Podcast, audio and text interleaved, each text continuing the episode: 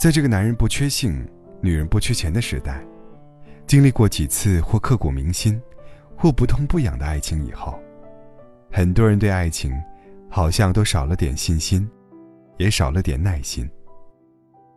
遇到一个心动的，就迫不及待的上了床，但与脱裤子时候的猴急相对的，是提上裤子以后，一秒钟，都不愿意忍受的生活琐碎。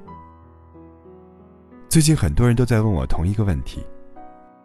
他很好，我很爱他，他也是。但相处下来，觉得我们俩不合适，该不该分手呢？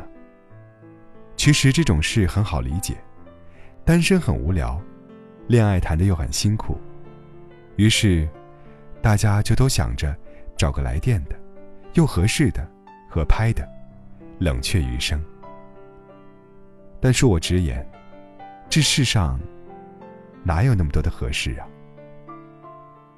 又要你喜欢的，又要合适的，这样的人在哪儿？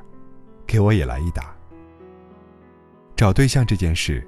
在大多数情况下都是单选题，要么找个合适的，一了百了；要么找个你爱的，百忍成钢。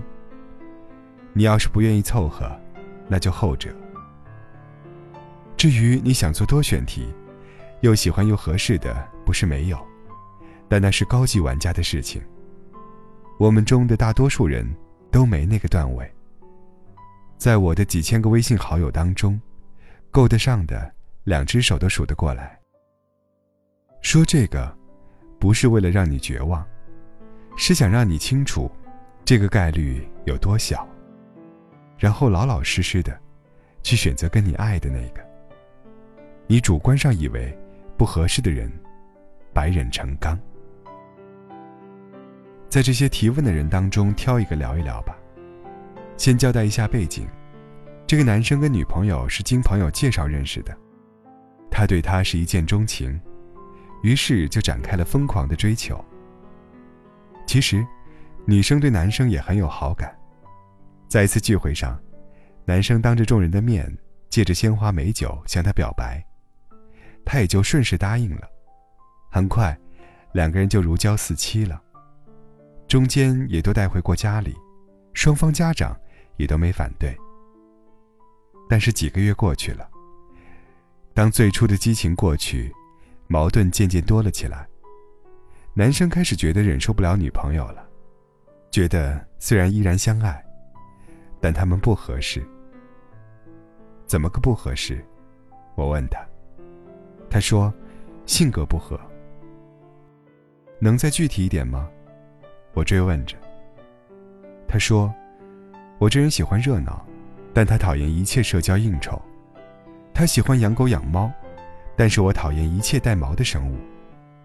他隔三差五就跟我说他工作上遇到了什么不顺心的事，满满负能量。我就跟他说：“你工作上的事我又帮不了你，以后这种事你自己消化，或者跟同事聊聊就得了，非得我陪你上火。”我一说这话，他就说我不爱他。我说。如果都是这种事，那你先停一下，回答我几个问题。你喜欢热闹，那么你一定要他陪你一起应酬、一起玩吗？他有要求你，你不许和朋友玩吗？他说都没有，但是他会不爽，看他那个脸色，我玩的兴致都没有了。你不喜欢宠物，但他明知道你不喜欢，也还是一定要买一只回来养吗？他说，那倒没有。他不知道，追他的时候他问过我，我骗他说喜欢来的。那他如果有不开心的事，第一时间想到的是一个男性朋友，你会吃醋吗？他说会。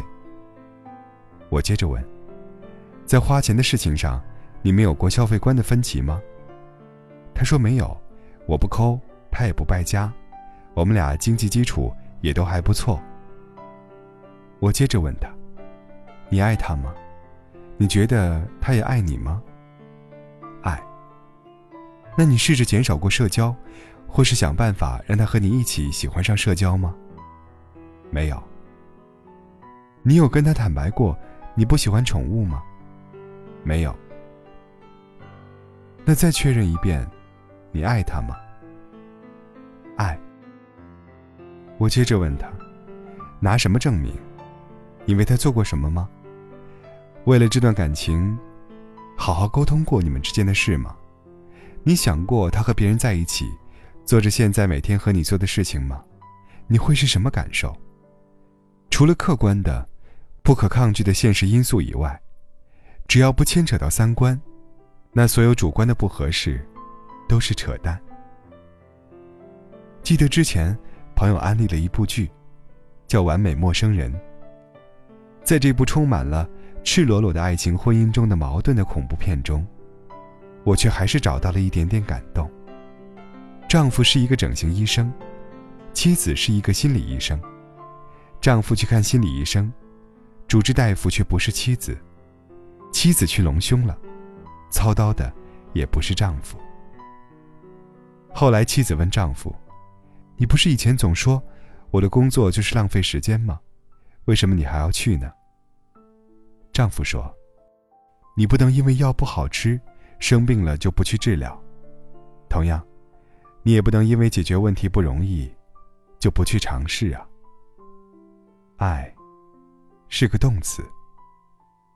你什么努力、什么尝试都没做过，就说不合适，那只能说明，你根本就不爱他，不愿意花心思去沟通，所以不愿委屈自己做任何改变。”这样的话，你还是去找个炮友吧，那个省心省力，费肾不费神。